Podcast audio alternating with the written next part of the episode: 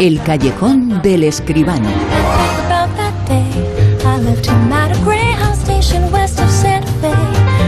La actualidad del mundo del cine del séptimo arte, como siempre, en La Rosa de los Vientos, eh, como siempre, desde hace 25 años, bodas de plata el Callejón con José Manuel Esquivano. Muy buenas, ¿qué tal? Buenas noches, muy buenas noches, Bruno, ¿qué tal? Bueno, buenas noches eh, para nosotros y lo contamos a los oyentes, eh, pero para el cine, fíjate, la semana pasada hablábamos eh, de lo importante que estaba siendo y que había sido la fiesta del cine, mucha gente había acudido al cine y decíamos, bueno, eso tiene que tener un reflejo en la taquilla. Ya tenemos los datos y no son para echar cohetes, ¿no? No, no, hombre, ha habido efectivamente una, subida, pero es una subida muy pequeña. La taquilla de el fin de semana pasado ha estado sobre los 4.140.000 euros. Es verdad que ha subido casi 400.000 más que el año que el, que el mes de fin de semana anterior y es verdad que después de la, de la fiesta del cine pues por un lado la gente debería animarse, pero por otro lado, este año han sido cuatro días de fiesta del cine y lo mismo los espectadores han quedado un poquito exhaustos. De manera que, bueno, vamos a decir que la cosa ha estado pues regular. Ha subido, ha subido y no está mal tras esa fiesta del cine tan larga, pero ha subido muy poco, 400.000 euros y se ha quedado en los 4.140.000. Realmente es poquito, ¿no? Hombre, tenemos nuevo número uno que claro ha sido Smile, la peli esta, que yo creo que significa ya que sí se revitaliza el género de terror, lo venimos diciendo hace unas semanas ya, ¿no? Ha hecho 830.000 euros y entre los 10 días que lleva en exhibición ha acumulado dos millones y medio de euros, que no está nada mal.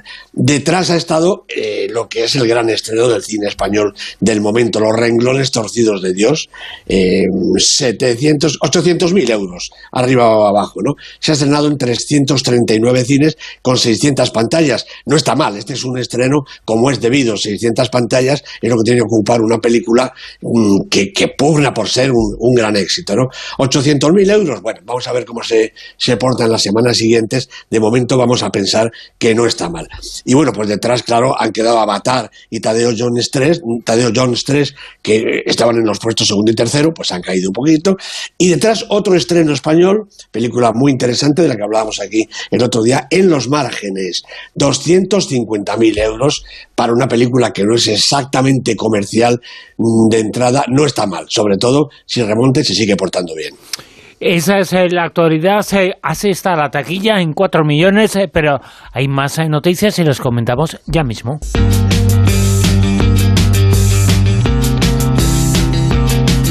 Directoras españolas de películas, grandes éxitos, lo hemos comentado, lo hemos dicho aquí en el Callejón en los últimos años y siguen triunfando. Sí, y además me alegro muchísimo porque que llegue sangre nueva al cine español es estupendo. Y si esa sangre nueva es de jóvenes directoras, pues todavía mejor. Dos títulos yo creo que muy importantes. Cerdita, la película de Carlota Pereda, protagonizada por Paula Galán, ha ganado el Melié de Oro, que es el premio que otorga la Federación Internacional de Festivales de Melié, que son unos, festivales en los que los premios se dedican al fantástico y al terror. ¿no? El premio se ha otorgado en el marco del Festival de Sitges, como no podía ser por menos. Y la verdad es que este premio, el premio de Cerdita, llega detrás de los premios ya obtenidos en los festivales de cine fantástico de Austin y de Estrasburgo en el mes de septiembre. Recordemos que Cerdita es la ampliación del corto, se llama también Cerdita, y que ya cosechó un buen número de premios, y me parece que es una noticia estupenda, y además un procedimiento del que hablamos poco, pero que realmente es estupendo. Un corto de éxito que se convierte en un largo, esperemos que de éxito también. Y la otra peli es La Maternal la película de Pilar Palomero, la directora de Las Niñas, tras su éxito en San Sebastián con el premio para, para Carla Quiles, su, su protagonista adolescente, pues va a inaugurar la maternal la quinta edición del Festival de Cine por Mujeres en Madrid. La película de Pilar Palomero estará, va, a inaugurar, pero estará acompañada de películas de, entre otras, Alauda Ruiz de Azúa, con sus cinco lobitos, Ángeles Reiné, Carolina Estudillo, Carol Rodríguez Colás, con Chavalas, Salas, Ana Bofarul y Carlota Pereda. Carlota Pereda precisamente con Cerdita como es natural. De manera que salvia nueva, como digo, para el cine español y además de jóvenes directoras. Me parece fantástico. Y relacionadas con el Festival de Sitges, la semana pasada nos comentabas que había eh, comenzado un festival que, como siempre, marca vanguardia en ese tema, en el cine fantástico, el cine de terror. El Festival de Sitges ya es una referencia mundial. Naturalmente que sí. Eh, bueno, a la altura de los primeros del mundo, si no el primero en estos momentos de tantas rebajas y de tanto problema, Sitges ha vuelto a remontar, ha vuelto a salir a la calle, toda la ciudad está viendo las películas y es el gran éxito del cine de terror, de fantástico y, de aventuras. Es decir, un cine que siempre va a tener espectadores, o por lo menos eso quiero yo creer. Vamos eh, con la crítica, con el comentario. La película esta noche es eh, Girasoles silvestres. Yo también estoy mejor sola, ¿eh? Paso de los tíos. ¿Qué te ríes? Sí, sí, ya sé que está mejor, pero no me lo creo. Eres carne de cañón, cariño, en cuanto pasa una mosca. Alex. ¿Cuánto tiempo? ¿Cuánto tiempo? ¿A tener dos hijos? subir al cielo Tía, me escribe mucho tu hermano, ¿eh? Tía, tú ni le contestes, sé que se canse. y bajar hasta el infierno. Yo creo que a partir de ahora me llaméis papá. Yo ya tengo un papá. ¿Y esta es nuestra habitación? ¿Y esto cómo lo vamos a? Pues currando, ya está. He echado mucho de menos a los niños. Y ellos a ti también. Yo en dos semanas tengo un permiso. Son dos días, pero si queréis aprovechar para hacer algo.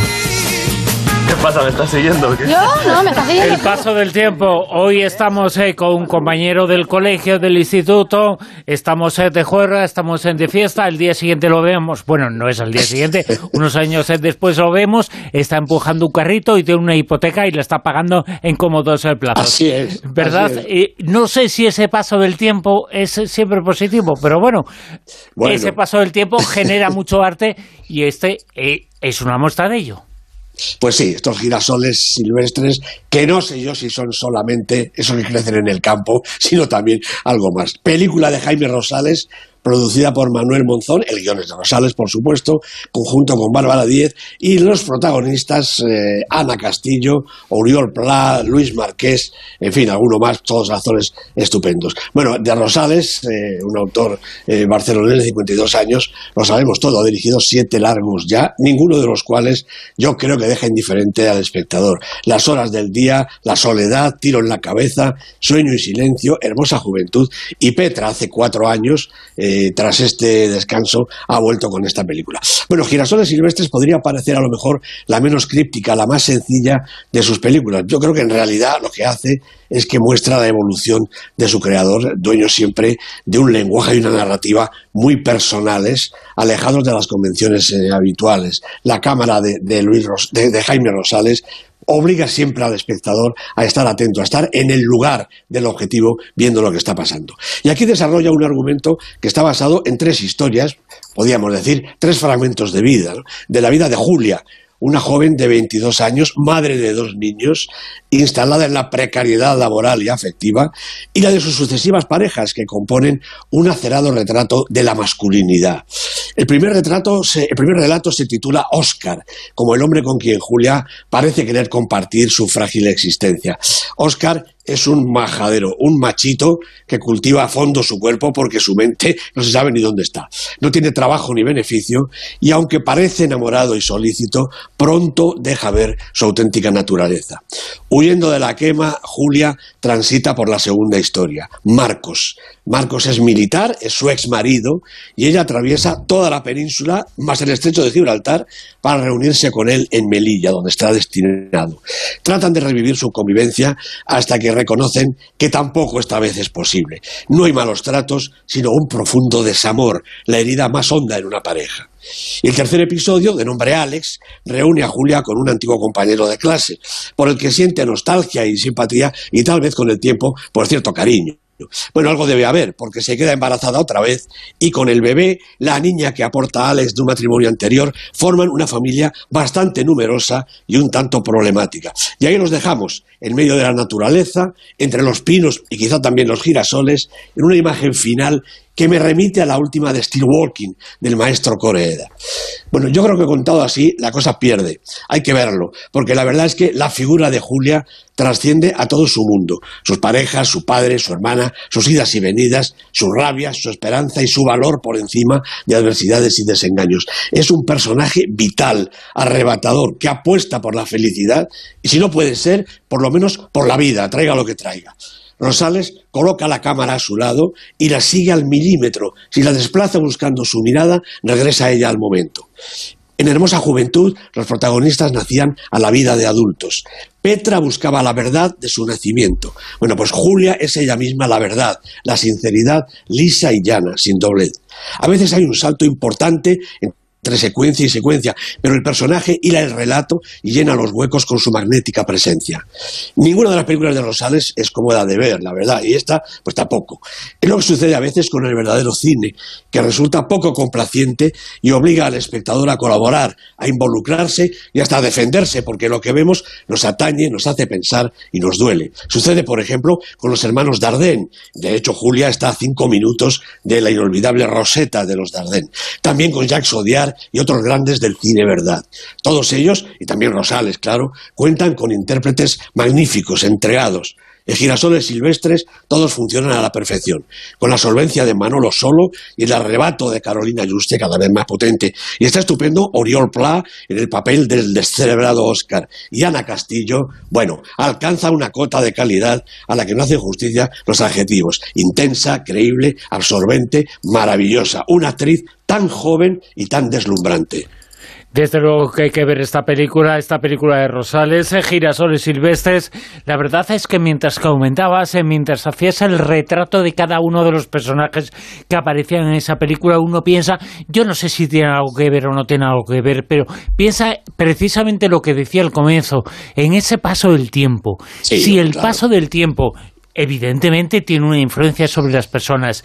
Si el paso del tiempo nos hace entrar por el aro de lo que se considera adecuado, un poquito, o si no es que cambiemos, es que miramos otras cosas en las personas y esas eh, personas, esos otros eran iguales si nos fijábamos en otras cosas. No lo sé, no lo sé, seguramente Sí, sí. esta duda No, la va a tener la humanidad siempre, ¿no?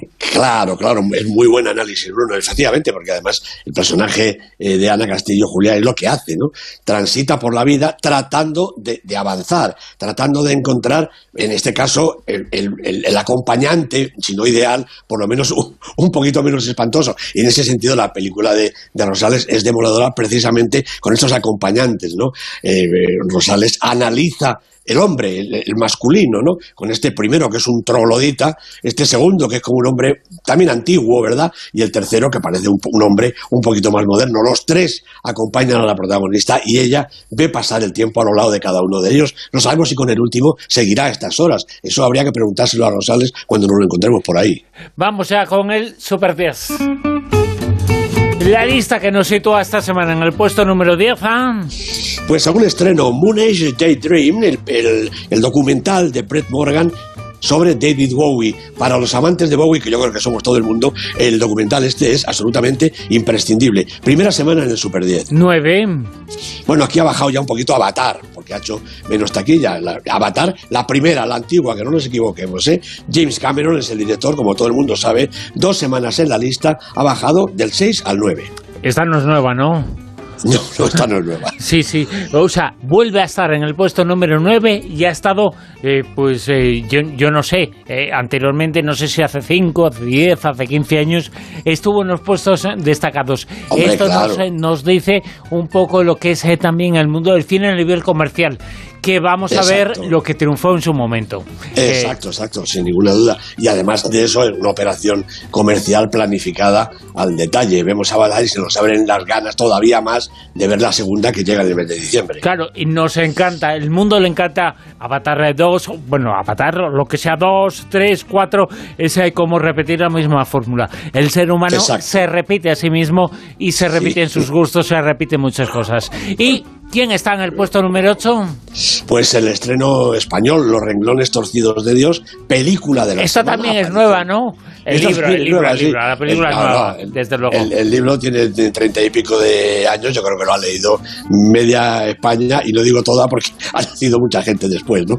La película la ha dirigido Oriol Paulo, Bárbara Leni es la protagonista, está espléndida también. Y Eduard Fernández, pues como siempre, magnífico. Espléndida película. Los renglones torcidos de Dios, eh, basados en el libro, el libro del mismo título, Los renglones torcidos de Dios, que fue el libro más vendido en nuestro país en todo Sí. el siglo XX. Puesto número 7. Pacifiction, otra película española, esta es de Albert Serra, con Benoît Magimel, Marc Susini de protagonistas. Estaba en el puesto 8, 7 semanas y subiendo, es increíble. En el puesto número 6. Smile, la película de terror, la película favorita de los muchachos y de los amantes del género, dirigida por Parker Finn, con Sosie Bacon y Jesse User, dos semanas en el Super 10 y subiendo. 5. Crímenes del futuro, la película de David Cronenberg, con Vigo Mortensen, Lea Seydoux, tres semanas y repitiendo porque en la parte alta de la lista están todas, todas fortísimas y no se mueve ninguna. 4. Así es que Argentina 1985, que ya estaba a la 4 la semana pasada, la película yo creo que interesantísima de Santiago Mitre con el espléndido también, como siempre, que vamos a decir, Ricardo Darín. 3. Otra película española, mmm, yo voy a decir extraordinaria y me quedo corto. La consagración de la primavera de Fernando Franco, un magnífico montador y un magnífico director también. Segunda semana, repite posición con Valeria Sorolla y Telmo Irureta de protagonistas. En el 2. Nuestras películas más veteranas llegan ya al Carras de Carla Simón, 24 semanas en el Super 10. Ya hemos agotado los calificativos. Y en el puesto número 1, repitiendo también arriba en lo alto. Pues esta película estupenda, llena de vida, llena de verdad. Cinco lobitos de Alauda Ruiz de Azúa con Laia Costa, con Susi Sánchez, maravillosas las dos. 20 semanas en el Super 10, es lo que decimos, doble corona, doblemente Super 10. 20 semanas y número uno, cinco lobitos. Cinco lobitos en lo más alto, en el puesto número uno del Super 10 eh, que contamos aquí, semana tras semana, con José Manuel Esquivano. Gracias y hasta la semana que viene. Gracias Bruno. Un abrazo.